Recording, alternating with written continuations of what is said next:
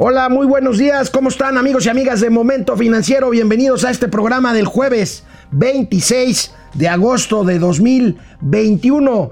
Ven que, vieron que ayer estábamos hablando, eh, nos llegó eh, mientras transmitíamos el programa el resultado de la balanza de pagos de los flujos, pues, eh, de divisas del Banco de México y hablamos del tema de inversión extranjera. Bueno, pues ahí en ese mismo reporte, y hoy hablaremos de eso para abrir el noticiero, hablaremos de la fuga de capitales, ya lo hemos comentado aquí en Momento Financiero, bueno, pues sigue, sigue la retirada de inversionistas eh, vendiendo sus papeles, sus bonos de deuda del gobierno, del gobierno mexicano. Esta mañana, esta mañana salió eh, el resultado de la encuesta de ocupación y empleo del INEGI. Vamos a ver empleo y desempleo, por supuesto población económicamente activa, población subempleada, en fin, vamos a platicar de esto aquí en Momento Financiero. El Consejo Coordinador Empresarial, el señor Carlos Salazar, le pide, le pide eh, pues a las autoridades y a los propios involucrados en el comercio automotriz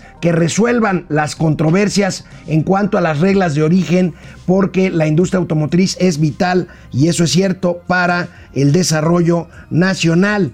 Piden Piden expertos en plataformas electrónicas, en comercio electrónico, en esto que se llama la economía GG.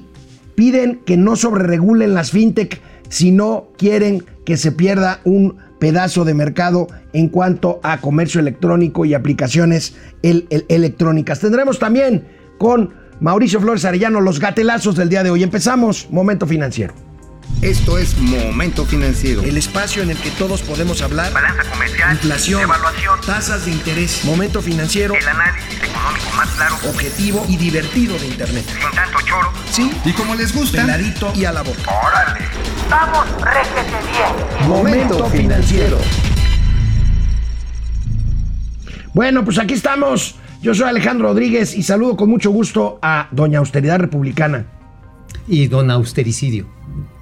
¿Cómo estás, Mauricio? ¿Cómo estás? No, don Austericidio también, don Austericidio. ¿Cómo estás, Ya vamos a tener a don Austericidio. ¿Ya? Ya, ya. Aquí vamos a tener la parejita También, ya. Sí, no, ya, ya, ya. Muchos, tres años estar solitos, está cañón, ¿no? No, pues ya, ya, ya, ya merece. Ya, está en edad de ya. merecer, Doña Sí, ya. Ya esos huesitos me- merece que se los estén. Perfecto. Oye, amigo, ya ves que ayer comentábamos, nos llegó aquí el- la información sobre el informe de flujos de divisas del Banco de Acababa México. de llegar, 10 Acababa minutos. de llegar. Bueno, pues salieron estos datos del Banco de México y estos datos también dan cuenta, Mauricio Flores, de que se mantiene una salida de inversiones en instrumentos de deuda mexicanos. Esto al Fuga de segundo capitales semestre. al segundo, al segundo trimestre. O sea, al primer trimestre, del bueno, año. Primer semestre. ¿no? Primer semestre.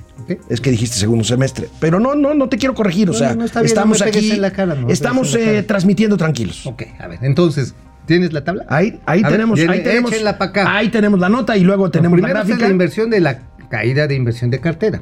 ¿Te acuerdas Sí, que claro. lo Lo, mencionamos? hemos dicho muchas veces. Y eso no tiene otro nombre más que fuga de capitales. ¿O tiene Bueno, otro la- nombre? bueno, esta es una forma. O sea, aquí lo que sucede está en que si la inversión de cartera, que estamos hablando la inversión de billetes en bonos de gobierno, Sí, en, en bondes, en, en bondes, en CETES, en papeles de desarrollo, en fibras, etcétera, etcétera, pues sí, la- eh, literalmente significa que los inversionistas dicen, "Mm, miren, está bonita su tasa de interés, pero ahí se ven. Pero ahí se ven porque no estoy cómodo. A ver, volvemos a la nota para O ver. tengo las- mejores opciones. O tengo mejores opciones, claro. Sí, que también más seguras. Sobre todo, más seguras o Bueno, incluso con es mayor muchísimo rendimiento. dinero, amigo. 12.573 millones de dólares en el primer semestre.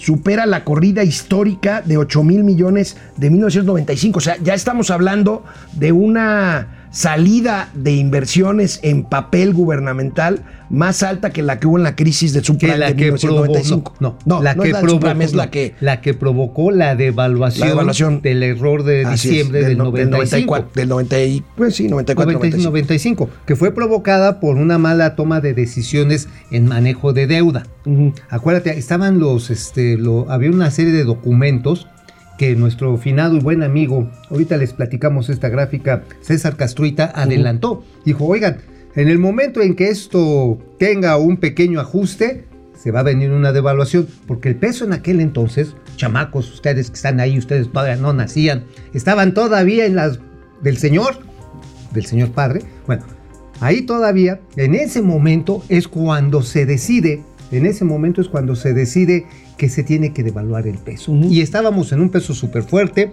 3 pesos por dólar. El enero de diciembre. Ah, y toma la barbón. Sí, porque yo decía fuimos la crisis subprime, esa vino 10 Después, años después. después. Este, Pero a ver, ahora sí pónganos la grafiquita. 10, Después 12 años está- después. A ver, vamos Ya a ver la grafiquita. Ahí tenemos inversiones aceleran salida, amigo. Ahí Las las posiciones que dejaron los inversionistas en el primer trimestre, en el primer semestre, sum- es lo que me refería, sumaron más del doble que el monto de- del mismo el pasado, el año pasado.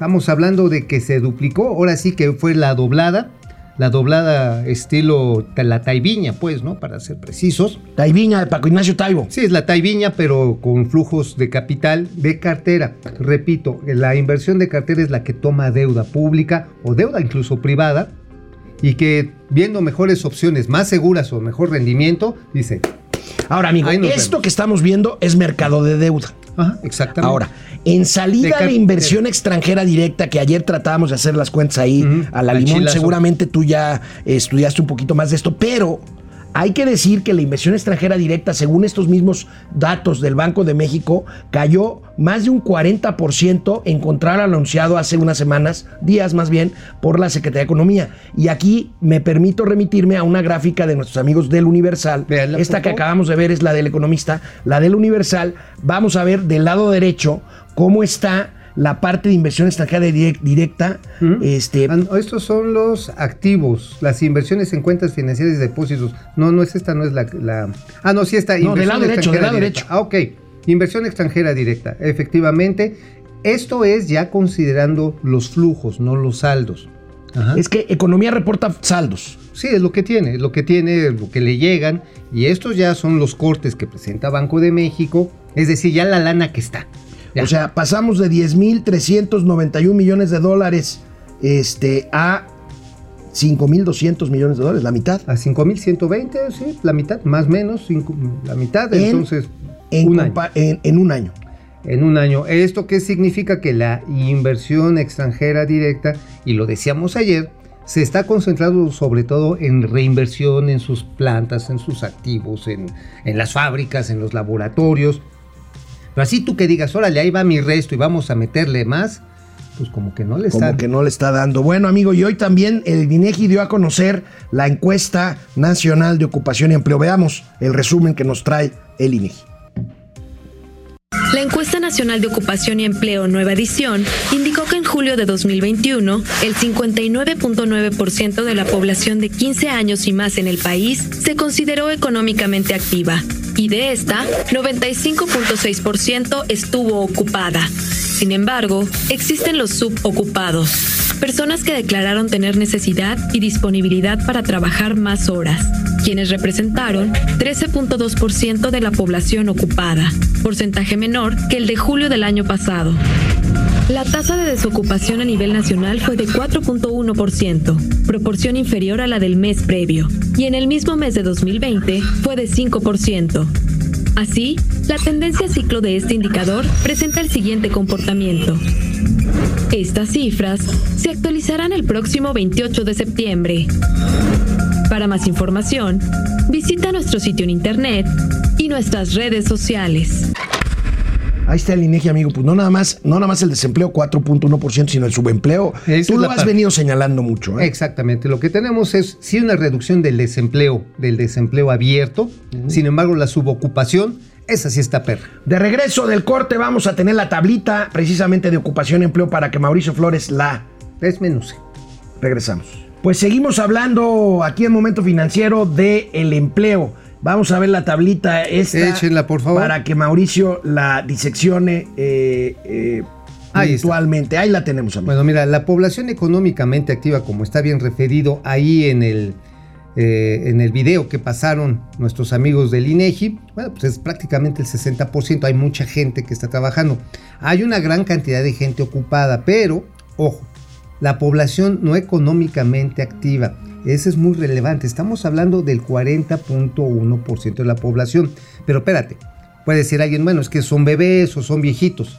La disponible, amigo, la disponible de este total son 19%. Estamos hablando básicamente de 7 millones de personas, 7 millones y medio de 7 personas. y medio millones de personas que está disponible pero que no encuentra chamba. Cierto, se redujo la diferencia porcentual muy notablemente respecto al mes anterior, bueno, respecto al año pasado, que llegó, llegamos a momentos dramáticos de 12 millones de gentes que andábamos perreando por un billete, por un bolillo, por lo que sea su caridad.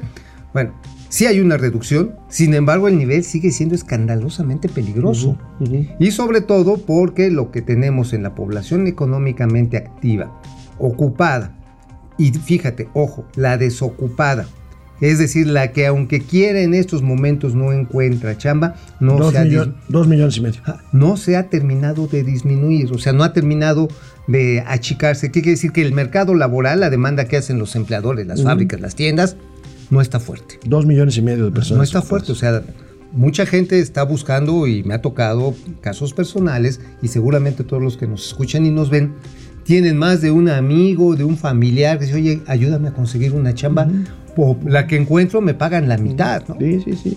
Ese Sí, es el O problema. trabajar menos horas, como dices tú, la, la población subocupada, que también es otro que es problema. otro- otro problema. Que, que estaba en cuánto? En más de 10%. En ¿no? más de, estamos del 11%. El 11%, Ahora, bueno. Ojo, cuando venga el informe de gobierno, uno de los tantos, este el primero. Pero este es el bueno porque es el tercer informe No, del el 1 de septiembre. bueno, el de verdad, el de verdad. el Oye, que a mí me llama mucho la atención el eslogan que dice este eh, datos, ¿cómo dicen? Hechos, no palabras. Hechos, no palabras. Lo dice un presidente que habla dos horas y media todos los días. Y de las dos horas, 85 cosas de las que dice son mentiras. Bueno, ahí está. Amigo, el presidente del Consejo Coordinador Empresarial, el señor Carlos Salazar, se refirió ayer al diferendo en materia de contenido de origen de la industria automotriz que les habíamos informado aquí en Momento Financiero. Así lo planteó Carlos Salazar Lomelí. A ver, viene. Hoy quiero explicar la controversia que tenemos con los Estados Unidos, que es en cómo medir el contenido regional de las partes que integran un automóvil. Como ustedes también saben, un automóvil es una serie de partes que se ensamblan y al final el coche, llámese como se llama, lleva una gran cantidad de partes que se ensamblan para, para fabricarlo. Creo que más de 3.000 partes son las que componen un automóvil que ustedes y yo manejamos por las calles de nuestras ciudades. Bueno, el, eh, el acuerdo anterior, el Tratado de Libre Comercio, establecía que se consideraba producto de la región, entendiendo por región México, Estados Unidos y Canadá, todo aquel produ- producto que tuviera al menos el 62.5% de partes producidas en la región de, de libre comercio. Esto de- implicaba que podíamos importar de Asia o importar de Europa parte de, las, de, de los componentes que integraban un automóvil, 62.5. En el tratado se firma un acuerdo A ver, le asiste toda la razón a Carlos. Sí, Salazar Lomé, le asiste toda la razón. Aquí el problema es que pues no es la interpretación, es la letra. Ahora, no es nada que nos deba de sorprender. La, de acuerdo al Tratado de Comercio, establece que las partes y vehículos completos que gocen del arancel cero y las preferencias para pasar de un lado a otro entre las fronteras, necesita venir de plantas donde los trabajadores ganen 16 dólares por hora. ¿Sabes cuánto eso es más o menos en pesitos mexicanos al mes? Échale. 76 mil pesos. No, digo, Nada, eh, de esos nada. luego no los gano ni en momento financiero. Pues no. No, pues no. No. Bueno, entonces, imagínate lo que es que encontrar una fábrica que tenga eso. No.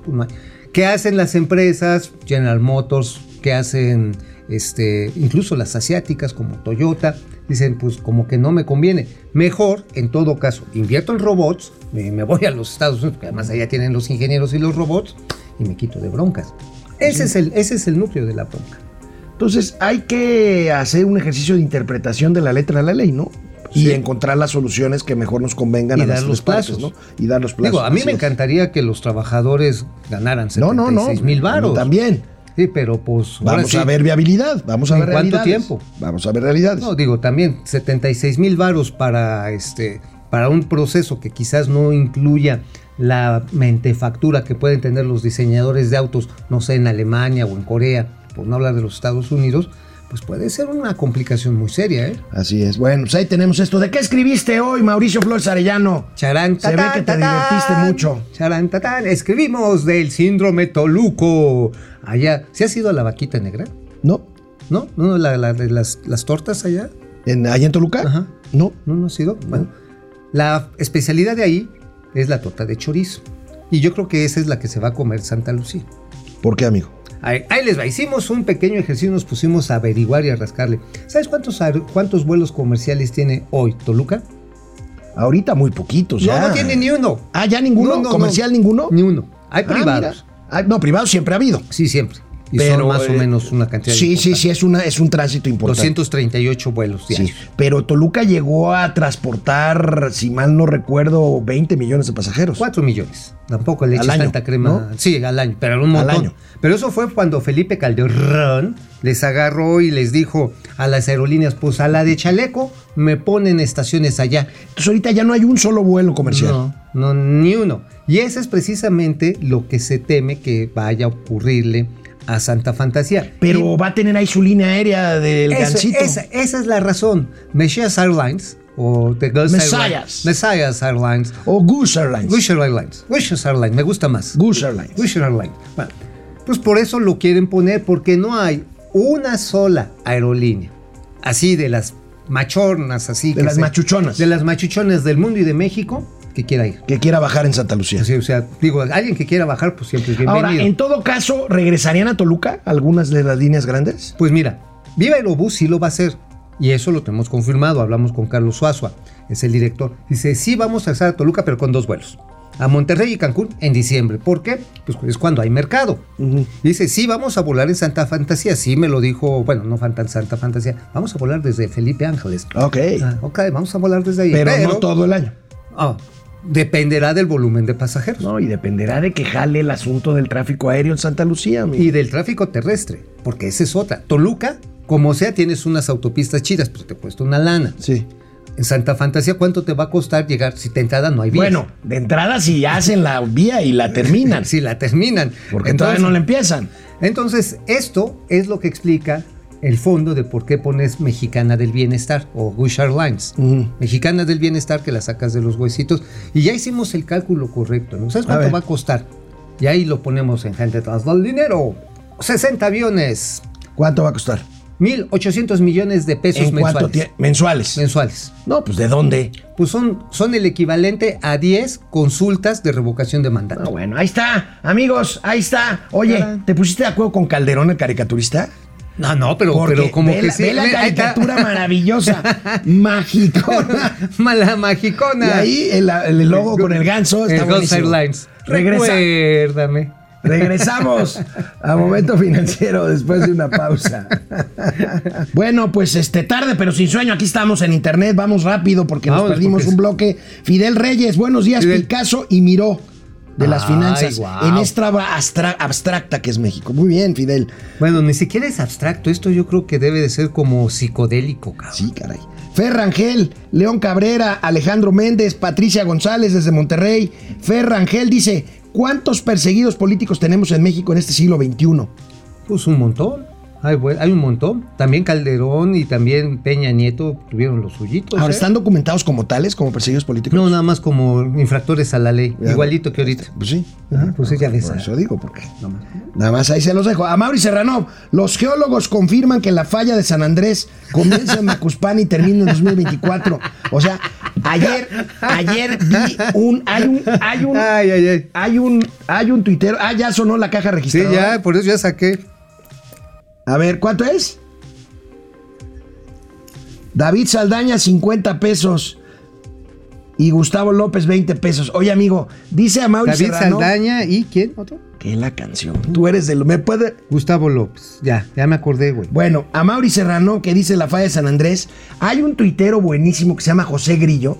Ajá. José Grillo, que ayer subió un tuit espectacular, terrible pero espectacular, porque decía, decía, palabras más, palabras menos. El presidente de la República por fin va a recorrer la zona de desastre. Tendrá que darle la vuelta una vez más a todo el país, a todo México. Órale, eso está gen- durísimo. genial. Durísimo, Pues pero sí, genial. genial. Otra vez. Durísimo, pero genial. Bueno, Eduardo Medina, feliz jueves a los financieros. Gaby Guzmán, buenos días, señores hermosos y divinos, Gaby. Tú eres un ángel. Y Ángel González Mosqueda Ay, desde gracias. Tijuana. Javier López desde Arizona. Arizona. René Franco, Oye, tú sí jefe conoces Franco. en Arizona, ¿no? Arizona, no, el estado de Arizona. Yuma, Yuma, la, en la frontera También con San Río Colorado. la Nora, la- Yuma, Arizona, Phoenix, Arizona también conozco. Ah, sí, también, mira. Francisco Guerra, excelente mano. jueves, chavales. Hoy puedo estar en completa paz y con el mejor humor gracias a la vacilada que le pusieron al imbañable. ah, es que no la Sí, podemos pasar, pero se lo alburearon. Pero sabroso. La familia Ledesma. Ledesma Ledesma. M. Ledesma, Ledesma le pusieron M. una friega a Fernández Noroña. No sé, Bueno, hay que Gui- ponerla. Guillermo Sánchez Mendoza, vamos a la tele. Hablábamos aquí en Momento Financiero de si el siniestro en la plataforma de Campeche se debía a la falta de mantenimiento o no. Bueno, pues ayer Luis Miguel González, mi querido amigo Luis Miguel González, director del Economista, en su columna empezó a documentar la falta de recursos, o sea, la disminución de recursos destinados al mantenimiento en las plataformas de Pemex. Y hoy el Economista, el periódico que él dirige precisamente, retoma esto, amigo, y ahí tenemos. Caída promedio del 21.7% del presupuesto de mantenimiento de Pemex. Pues, ahí hay está. razón. Pues ahí sí, está. No hay nada más. Ahora, por cierto, por si fuera esto poco, tiene manifestaciones muy concretas. Luis Carriles, nuestro amigo, el director de la prensa, subió un tuit. Que además este, es un experto en temas de Pemex. Absolutamente. Subió un tuit de otro accidente. Ajá, Que se les cayó una grúa de 20 toneladas. ¿no? Precisamente en el momento en que estaban tratando de hacer las reparaciones tras el incendio, hace 20 horas lo reporta Luis Carriles, estábamos nosotros, pues no estábamos al aire, Ujú. reporta la caída de una grúa, al parecer porque le faltó capacidad de operación, porque lo echaron a andar con las prisas en el mar picado y se rompió una grúa y que transportaba, no lo detalla, pero sí lo dice, material valioso que se fue al fondo del mar. Pues ahí está. Si dice algo Luis Carriles de Pemex, créanle, créanme que ese hombre sabe mucho de Pemex. Así es. Y vamos a ver las cifras, los datos del economista hoy. Ahí tenemos, amigo, cómo varía el presupuesto de mantenimiento de infraestructura de producción petrolera. Mira, para ser la empresa favorita del régimen, qué joda, ¿eh? Pues es que, amigo, le están metiendo dinero para rescatarla. Hoy el presidente de la República en su mañanera dice, hemos rescatado a Pemex. ¿Cuál? Por el amor de Dios. Pues a ¿Cuál ver, se rescate? les enciende el agua. Pero ¿cuál? se les enciende el agua, se les caen las grúas, se, Se le queman, queman las, las plataformas, plataformas, y volvemos al cuadro. y la producción Tenemos- va para abajo. La producción va para abajo. No, la- la- el cuadro, por favor. Y tenemos ahí cómo, fíjate nada más, aquí son miles de millones de pesos. Fíjate el último dato, pues dramáticamente inferior, 20% Mira, inferior. Mira, yo estoy a favor del incremento de la capacidad de refinación del país en cuanto que reduce las importaciones y el gasto de divisas, que es cuantiosísimo. Sin embargo, hay que ser muy sincero. Esta reducción en el mantenimiento también responde a que se le ha encaminado hacia las áreas de refinación el presupuesto que antes iba para producción O y sea, hacia dos exploración bocas. a dos bocas, pero también se le ha ido a Tula. Ya, ya soy de ahí, tú sabes que Es soy de el ahí. gentilicio, el gentilicio. Sí, sí, es mi gentilicio. Este, también se le está dedicando a Salamanca, que es una instalación muy vieja, que los expertos dicen, miren, mejor ya tírenla, que se, está cayendo a pedazos. Se le está dirigiendo también a la de Salina Cruz, que un día se incendia y el otro también. Entonces, están tratando de redirigir los recursos, que son pocos de Pemex, hacia estas, hacia la planta de refinación y descuidando. Eso, eso no es rescatar a Pemex. No, eso es pues hacerse tonto. O sea, realmente, si fuera un rescate, habrían mantenido el acuerdo de la reforma energética, que ahora votar por la reforma energética puede ser, Puede ser un delito. puede ser un delito. Si permitieran que esa reforma energética no fuera criminalizada, entonces los privados serían los que estarían tomando el riesgo de la inversión en las plataformas. Así es. Pero el presidente, como siempre, tiene, Tiene otros otros datos. Bien. Estamos descubriendo nuevos yacimientos en tierra, en agua somera. Estamos sacando adelante a Pemex. Y a pesar de ese accidente, se va a restablecer la producción pronto y vamos a cumplir con el plan que tenemos. Este año vamos a terminar con un millón ochocientos mil barriles promedio diario. Y ya también establecimos como meta no extraer más de dos millones de barriles porque solamente vamos a extraer lo que se va a requerir para producir las gasolinas en México, porque ya no vamos a vender petróleo crudo al extranjero. y vamos a estar comprando gasolinas y diésel. Vamos a darle valor agregado a la materia prima, por eso estamos construyendo la nueva refinería, esta que se inunda cada rato. ¿Por qué no pones este ¿Por qué no pones? Es que es muy interesante. Eh, miren el coraje que tienen nuestros este, adversarios. El- los tweets del. Sí, porque eh, no hay que estarse enojando. Es que me llamó la atención uno que- Oye, no se estén enojando y el que está enchilado. Está, enchila- está enojadísimo. Oye, pero además, este, a ver, a ver, a ver. Hago una apuesta pública. Ya alguna vez me disfracé de pato y me fui al Ángel de la Independencia. Y te fue como en feria, amigo. A ver, si llega a producirse 1.800.000 barriles promedio diario, me disfrazo de pollo y me voy aquí al crucero de San Fernando Insurgentes una hora y decirle soy un pollo. Soy un pollo por, men- ¿por qué? Por, Por menso. Por Por menso. menso. Bueno. Ajá. Ya, Bueno, es público, ¿eh? Amigo, a ver. Dice el presidente que ya no vamos a vender petróleo crudo. Si esto sucediera, ¿cuánto dejaríamos de ingresar a las arcas nacionales por año por no vender petróleo crudo? 360 mil millones de pesos. Que es el único negocio rentable que tiene Pemex ahorita. Sí, 360 Extraer mil crudo millones. como puede y venderlo con precios altos. Es lo único. Bueno, la refinación a veces resulta en algunas estaciones y en algunos lugares. Pero ¿sabes en qué sí resulta la, la- la producción de, de refinados? ¿En qué? En la recaudación de impuesto especial a la producción de los servicios. Mira, deja que salgan los últimos datos de la cuenta pública de la Secretaría de Hacienda y vamos a tener un corte muy preciso de por qué la inflación está internalizada en nuestro país. ¿Por qué ya la tienes así hasta adentro, así ya está rosa, cabrón? ¿Sabes por qué? Por los impuestos que se le ponen, los impuestos que se le ponen, ahí nada más ni nada, se le ponen a la gasolina.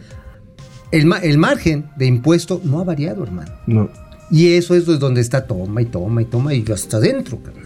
Bueno, pues, Hasta el a- a- hab- hablando de lo que estás diciendo, la gran demanda de acero en el mundo ha elevado los precios y llevado ventas de las compañías acereras a niveles muy altos, amigo. Veamos esta información de Víctor Piz, de nuestros amigos del financiero. Querido Víctor, un saludo. Ventas de las siderúrgicas toca nivel récord por el encarecimiento del acero, que son materias primas, que son las que han elevado sus precios por exceso de demanda. Vamos a ver la gráfica, la gráfica que nos regala el financiero el día de hoy. Ahí tenemos, amigo, fíjate cómo han incrementado sus ventas. Ahí están en millones de dólares, pero también en porcentaje las, eh, las acereras. Así es. ¿Qué Temion, notan? 46% más. 46%. A AMSA se le cae en 38% esto. pero Esa es la el- excepción. No, ese fue por el diferendo que traen Que ahorita lo hablamos de eso. ahorita, porque eso está muy interesante, porque de hecho, aunque esto en términos del primer semestre, en términos mensuales, AMSA ya está mejorando, ahorita les platicamos. ArcelorMittal, 9%.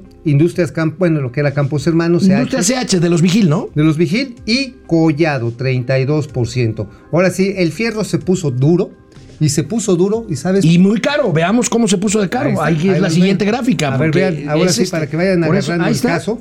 El precio brinca, imagínate, la tonelada de 751 pesi- dólares se fue a, vean nada más, 1.189 dólares. Prácticamente un crecimiento del 35%. Y esto está encareciendo, también eso es cierto. Y cuando dicen, no es que no nos vamos a gastar más presupuesto, a chaleco que sí. A ver, el Tren Maya, ¿qué utilizan los rieles? Pues acero. Pues sí. ¿Qué utiliza Dos Bocas en su infraestructura? Acero. Y el programa grande de billones de, de- de cientos de miles de millones de dólares de Estados Unidos, infraestructura, acero. Es acero. Y bueno, la construcción de vivienda utiliza acero. Pues las varillas. Las varillas y todo esto, pues finalmente tiene una repercusión directa en el costo de la infraestructura civil o de uso común, este, común. Bueno, canal 76 de Easy, canal 168 Total Play, Momento Financiero, Economía, Negocios y Finanzas, para que todo el mundo Hasta los Steelers, a eso sí le entienden, le entiendan. los acereros, ¿sí? ¿Sí? los de Pittsburgh. Sí. Sí, sí, esos con Bueno, regresamos con el tema rápidamente de AMSA, que Mauricio nos platique los últimos chismes. Viene de ahí. Regresamos aquí a Momento Financiero. En más de lo relacionado con Altos Hornos de México, se informa que fue roto el acuerdo de compra-venta que se había establecido ante unos meses entre el grupo Villacero y precisamente eh, Altos Hornos de México, amigo. ¿De qué se trata este, este A ver, tema? amigo. También, perdónenme que les digamos que aquí se los habíamos dicho, pero se los habíamos dicho que lo del señor este, Vigil era precisamente los del grupo Villas, no, Villarreal. No, Villarreal, Julio Villarreal. Julio Villarreal era pura sopa de pico.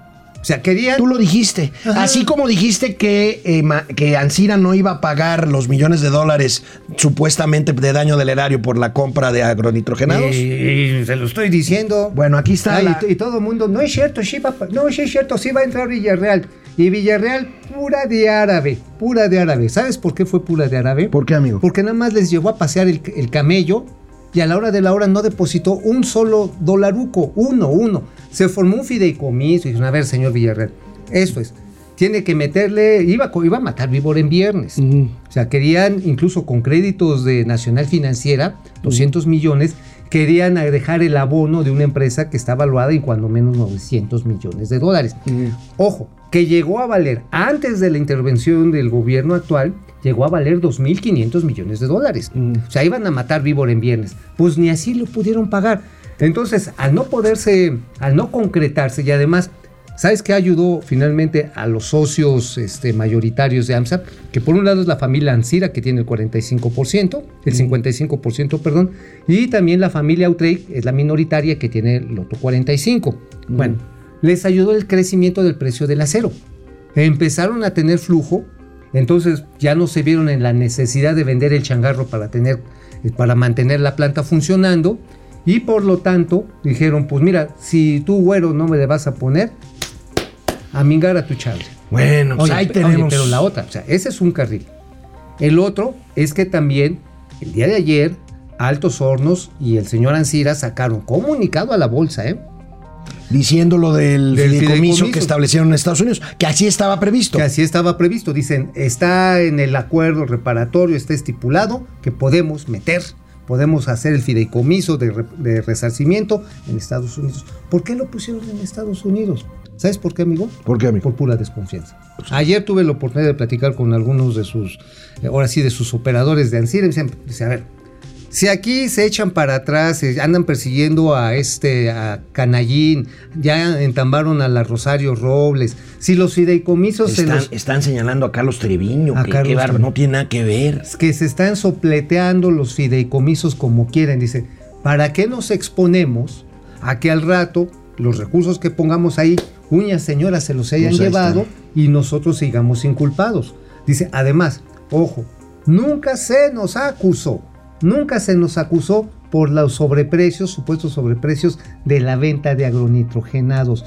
Nunca, nunca está señalado en la causa penal. Bueno, pues Así ahí, está, simple. ahí está el chisme con ah, Altos Hornos de México, Alonso Ancira y demás personajes. Bueno, amigos, rápidamente, hay estados de la República que dependen, pues en gran medida, de las remesas.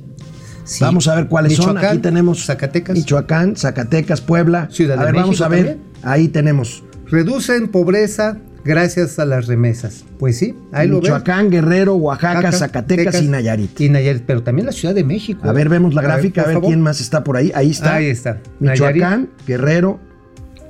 Bueno, llega a representar, de acuerdo a INEGI, bueno, Coneval fue el que hizo la medición a partir de los datos de INEGI, que hay lugares donde hasta el 20% del ingreso familiar depende de las remesas. O sea, es una quinta parte en promedio. O sea, que seguramente hay gente que tiene hasta el 40% o más de dependencia de lo que mandan los trabajadores que van a vivir.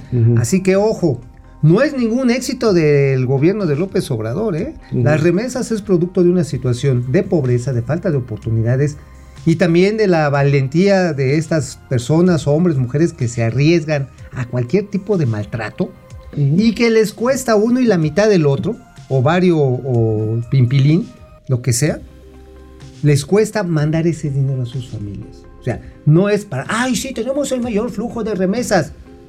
Son dólares que duelen. Pues sí, son dólares que duelen, amigo. Rápidamente, platícanos en unos cuantos minutos, Ey. más bien segundos. Este, está esta nota que tiene que ver con el transporte de carga en, en- en México. ¿Qué diablos es la carta porte? La carta- Ahí tenemos la nota de, a la que me quiero referir hoy A para ver. que Mauricio nos explique qué es la carta. A aporte. ver, la carta de porte es una obligación ya contractual que deben de llevar a partir del primero de septiembre todo aquel sistema de transporte terrestre, aéreo o marítimo para demostrar la legalidad de la mercancía que llevan. Es un código binario que ya, está ya lo pegado habías en la factura, explicado, claro, pero sí, que había, ya- había que, hay, hay que... ese es el, la carta aporte. Ahora, tiene una serie de dificultades porque muchas de estas facturas que se emiten, por ejemplo, sobre todo productos agropecuarios, un productor de chile serrano que ha subido de precio, por ejemplo, no te emite una factura. No. Te vende en cash. En cash. Imagínate, sales de la central de abastos de comprar este 700 cajones de, de camotes. Imagínate. Imagínate. Pues, ¿quién te va a despachar una factura por esa? No. no. la hay. Ahí es todo en cash. Y ese es el principal problema. Y también se da en el sector primario de Y- explotación y, minera. y por eso están advirtiendo que esto puede afectar al comercio o al transporte de mercancías por, Así es. por tierra. Vamos a ver la gráfica rápidamente. Por favor, ¿Cuánto échela. representa? Ahí tenemos el transporte de carga en millones de toneladas. Más de 500 Y millones. Más de 500 millones de toneladas. Ahora, man. el SAT, el Sistema de Administración Tributaria, y aquí les habíamos adelantado esta información después de una muy interesante charla con Raquel Buenrostro, este, que ellos calculan que la evasión fiscal nada más de los sistemas de que nada más de los sistemas de transporte podría dejarle al gobierno 120 mil millones de pesos Adicionales. adicionales. Ah, nada más por el servicio de transporte, porque hay mucho transportista informal, mucho hombre camión que agarra la troca y ahí va. Así es, hombre camión. Ahora, aquí hay otro factor. La carta aporte puede convertirse en un gran elemento para combatir las mercancías de Roberto y también las mercancías que vienen, que vienen de contrabando. Claro, claro. Te refieres a lo robado. A lo, sí, a lo de Roberto. lo- no, no, no, de. Roberto Bolaños. Robert, bueno. Oye, amigo, fíjate que un llamado de alerta hacen especialistas eh, eh, en cuestiones digitales en torno al riesgo de sobreregular las plataformas y sobre todo las fintech de todo tipo, porque se han convertido en herramientas de inclusión financiera. Sí. El sitio especializado safeshopping.news advierte, amigo, advierte que el sector fintech ha tenido un crecimiento exponencial en México con ingresos, fíjate, de 174 mil millones de dólares y ha promovido un crecimiento del 200% en la banca digital. Y hay quien quiere regular y poner leyes y decir, poner límites y hay iniciativas en la Cámara que quieren pues sobreregular esto. Por ejemplo, las plataformas también de delivery, de entrega a domicilio. Y bueno, pues hay experiencias en otros países en donde pues la sobreregulación lo único que va a hacer es inhibir este tipo de, de actividades que han sido pues Pues salvavidas mira, de la economía mira, en pero época de también crisis. básicamente les quieren pasar la charola de los impuestos. Sí. O sea, no es regulación, nada más regulación por pura regulación, es para que le entren con un cuerno. Que hasta cierto punto creo que es debido y, y necesario. Pero si tú les estableces las mismas cargas fiscales que tienen los negocios No. físicos, no van a jalar. No, pues de eso se refiere. Por También no igualdad, no es un tema de igualdad, ¿no? No puedes de- tú. No, es de asimetría. Asimetría, esa es la palabra. Porque Ajá. tú no puedes regular igual a una fintech financiera, bueno, a una fintech, es financiera, que a un banco. Ahora. o que a una Sofom, o que a una Sofipo. Ahora, que también hay deliveries y servicios de plataforma que son bien dálmatas, manchados claro, y claro, claro, pero- Uber, por ejemplo. Uber, de la tarifa así, de la más grande que te puedan meter, pon tu 200 varos, al chofer le toca, y esto confirmado, 80 pesos. Ellos se quedan con 120.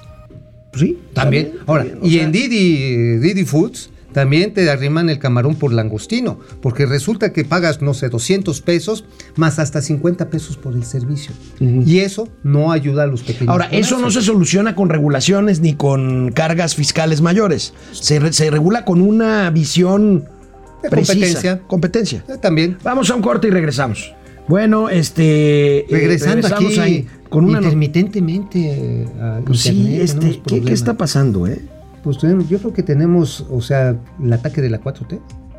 El, de 5G la- es el 5G. El 5G. Es el 5G. Ajá. Bueno, este Guillermo Sánchez Mendoza, depredador mercenario, ¿cómo estás, Depre? Depre. ¿Cuándo va a tardar la recuperación de producción de barriles en la plataforma que tuvo el percance?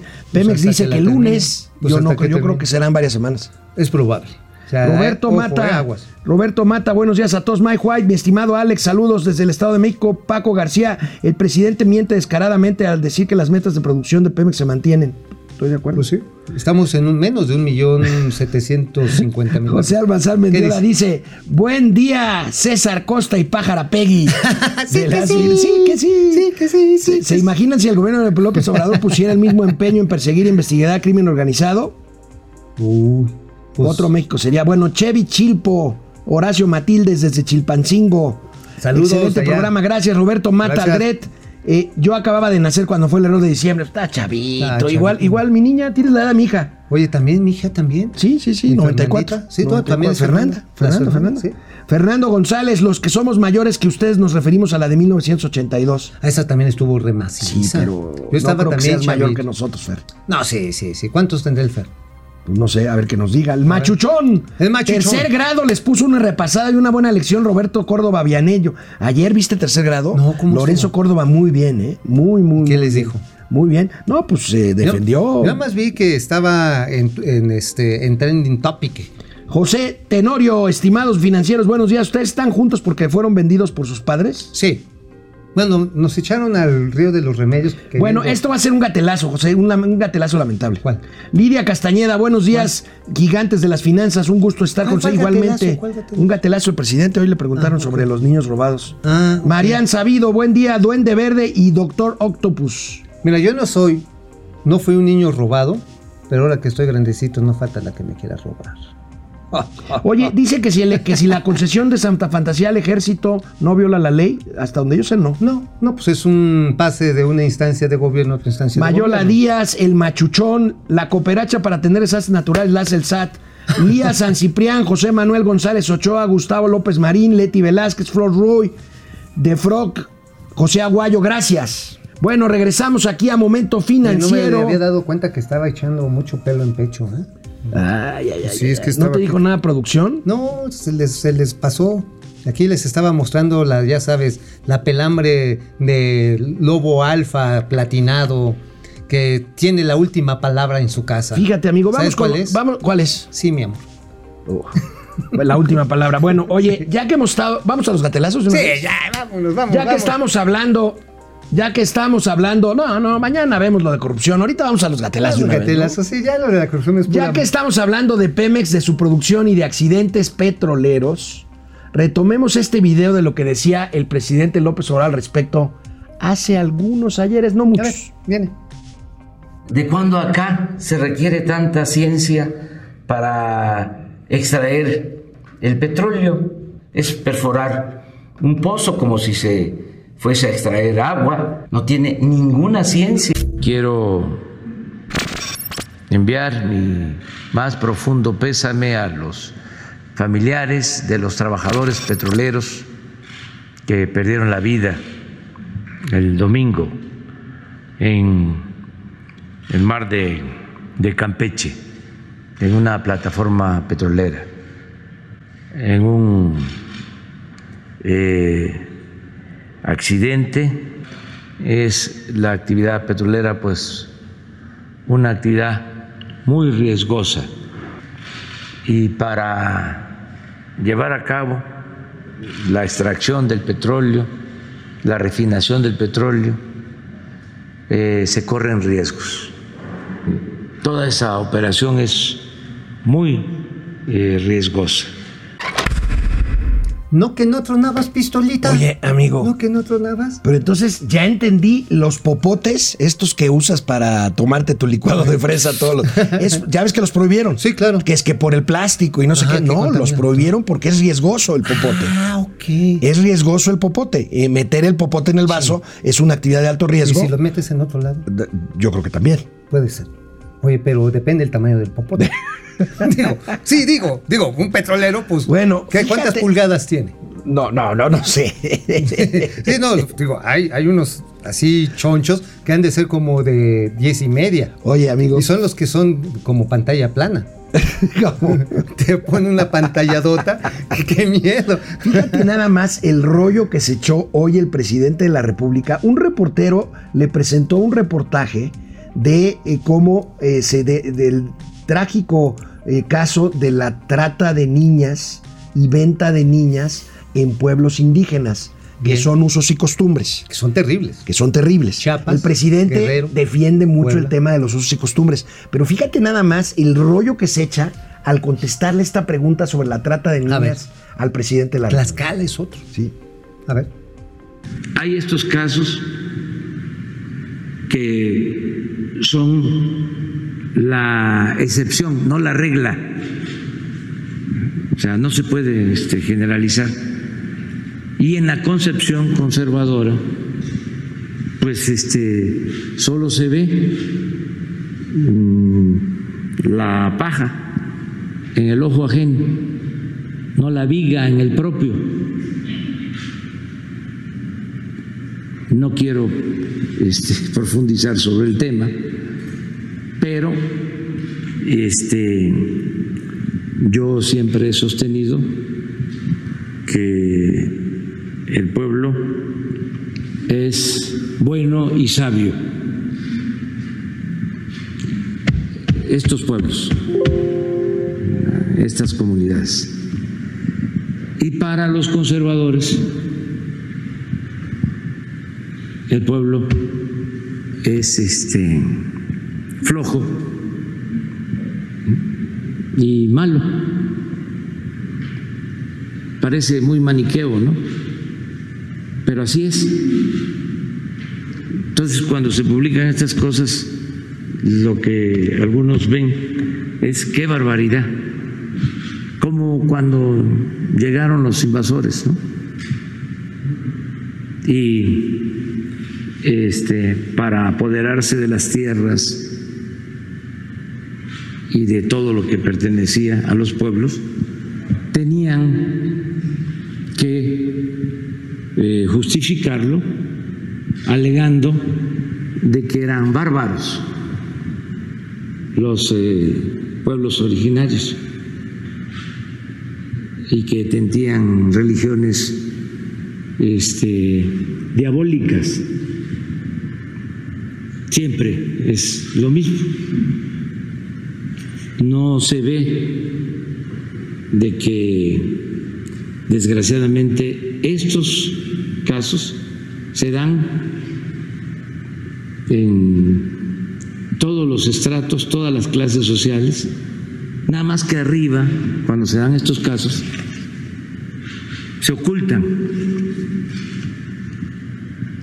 ¿O tú crees que esto no se da arriba? La trata, ¿no hay arriba? Claro que sí, sí. Nada más que pues a mí no me corresponde hacer la investigación. Eso corresponde a todos. Tenemos que luchar todos juntos por una sociedad mejor, donde no sucedan estas cosas. A ver, a ver. Entonces, Oye, a ver, no, no, a a ver. espérame. no, para ponerlo en contexto. Resulta que el aerolito que mató a los dinosaurios pues vino provocado por las pocayanchis del espacio porque sabían que en algún momento tenían que combatir al Santos y al Peyote asesino y su relación con la Tetona Mendoza. ¡Esa es la razón! O ya me perdí. No, ya te perdiste. amigo, amigo, ¿qué diablos tiene que ver los conservadores con la trata de niñas en México? ¿Qué diablos tiene que hacer un presidente justificando que hay trata de personas en un Pues ya pueblo lo originario? porque Porque, en una clase con- alta también lo hubiere, que sí lo hay, yo no lo dudo. No, yo no sí lo dudo. Que, no, que, que haya trata de personas en, en estratos sociales más altos, sí, ah, sí, sí bueno. la hay. Digo, pero Sí la internacional, hay. ¿no? Sí la y en México. internacional, e internacional, Y o en México, agarran, ¿qué- importan, qué- importan qué señoras, locura? importan señoras de, no sé, de Rusia, de No, y niñas, Central. este, y- Ah, las y importan, venta sí. de niñas, Pero eso no este. justifica que se haga lo mismo Eh, en los eh, pueblos o sea, indígenas. Y el presidente, en lugar de atacar o u opinar o, o diseñar una política pública para acabar por A un ver, no. problema real en la Sierra estás Mixteca. mal, estás mal. Lo importante es la popularidad del presidente, porque dice, los conservadores me están echando eso en cara.